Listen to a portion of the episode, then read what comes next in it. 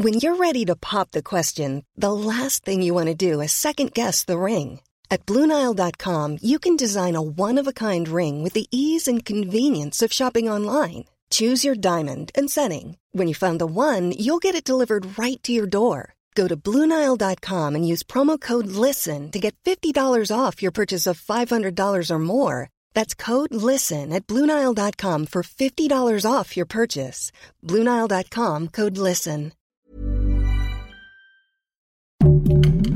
Heraldo Podcast, un lugar para tus oídos.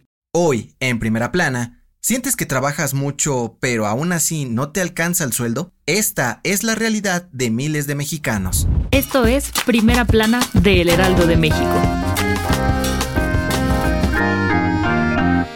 Después de la crisis que causó el COVID-19, México tiene la tasa de desempleo más baja desde que inició la pandemia hace un par de años. Pero lo que podría sonar como una muy buena noticia no lo es tanto, es una realidad agridulce, pues aunque ahora hay más trabajos, son peor pagados. De acuerdo con el INEGI, en los primeros tres meses de este año, la ocupación laboral en el país alcanzó el 33.2%, 7.4% más que en el mismo periodo pero del 2021. Sin embargo, la crisis hizo que muchos trabajos se volvieran más precarios. ¿Qué significa esto? Según el Observatorio de Salarios de la Ibero, esto se debe a que gracias a la pandemia muchas empresas recortaron salarios y los nuevos trabajos que se han creado pagan menos de los que existían antes, especialmente los de los sectores más afectados, como el turismo y la industria restaurantera. Esto quiere decir que los trabajadores que aceptaron estas nuevas plazas trabajan entre 35 y 48 horas a la semana y ganan de 1 a 2 salarios mínimos, algo así como 350 pesos diarios. Y desafortunadamente, las malas noticias podrían no acabar ahí. El Centro de Estudios del Empleo Formal dijo que esto podría durar unos años más en lo que la economía mexicana se recupera por completo. ¿Crees que se logre pronto? Con información de Laura Quintero.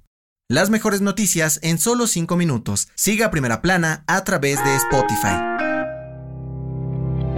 La novena cumbre de las Américas, organizada por el gobierno de Estados Unidos y que se celebrará en Los Ángeles, California, está a la vuelta de la esquina, y Andrés Manuel López Obrador aún no confirma su asistencia. ¿Y eso? Pues en la mañanera de este martes, el presidente amagó con no ir si Joe Biden no invita a sus cuates Cuba, Nicaragua y Venezuela, y dijo que si ellos no van, él tampoco, y Marcelo Ebrard iría en su representación a manera de protesta. Hace unos días, el gobierno de Biden confirmó que no invitaría a los representantes de estos países a la cumbre que se llevará a cabo del 6 al 10 de junio, pues consideran que no respetan la democracia que debe existir en todo el continente. López Obrador no quitó el dedo del renglón y dijo que estas políticas son anticuadas y toda América debe unirse para trabajar por el bien común de la sociedad, por lo que la ausencia de Cuba, Nicaragua y Venezuela representa un retroceso para lograr su sueño de unir a todo el continente en un solo clan. ¿Quién crees que tiene razón? Con información de Iván Saldaña.